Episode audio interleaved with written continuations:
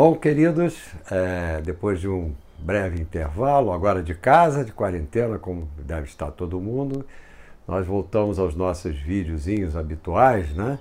E para algumas pessoas, agora eu fiz uma linha de transmissão com os meus clientes direto e vocês vão receber esse vídeo. É, vamos abordar hoje uma questão que eu acho que é fundamental: a confusão entre o que seria dados de realidade e comportamento neurótico.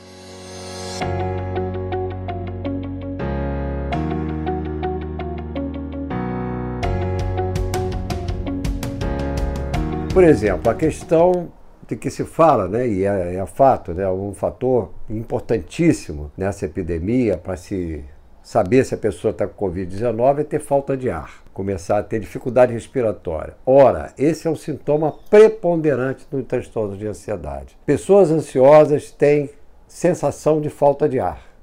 Qualquer sobrecarga emocional vai dar esse tipo de problema.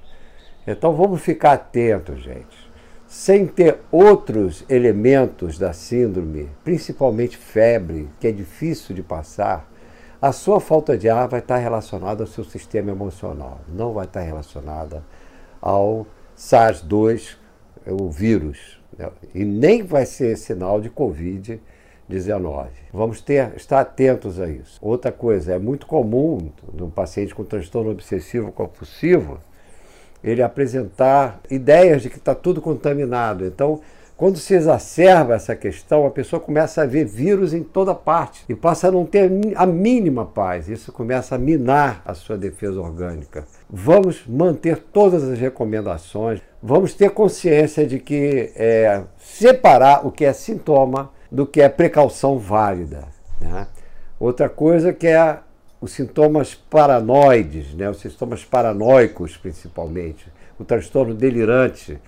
É, não vamos imaginar coisas, não deixar que a nossa mente nos conduza a imaginar grandes conspirações ou usar uma ou outra fake news para achar que é o caos, é o apocalipse, chegou o final do mundo.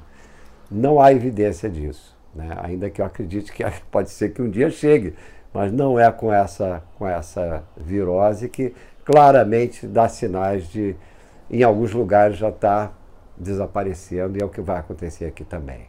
Bom, voltamos a falar oportunamente sobre outros aspectos, achei esses três os principais por enquanto. Tenham uma boa quarentena.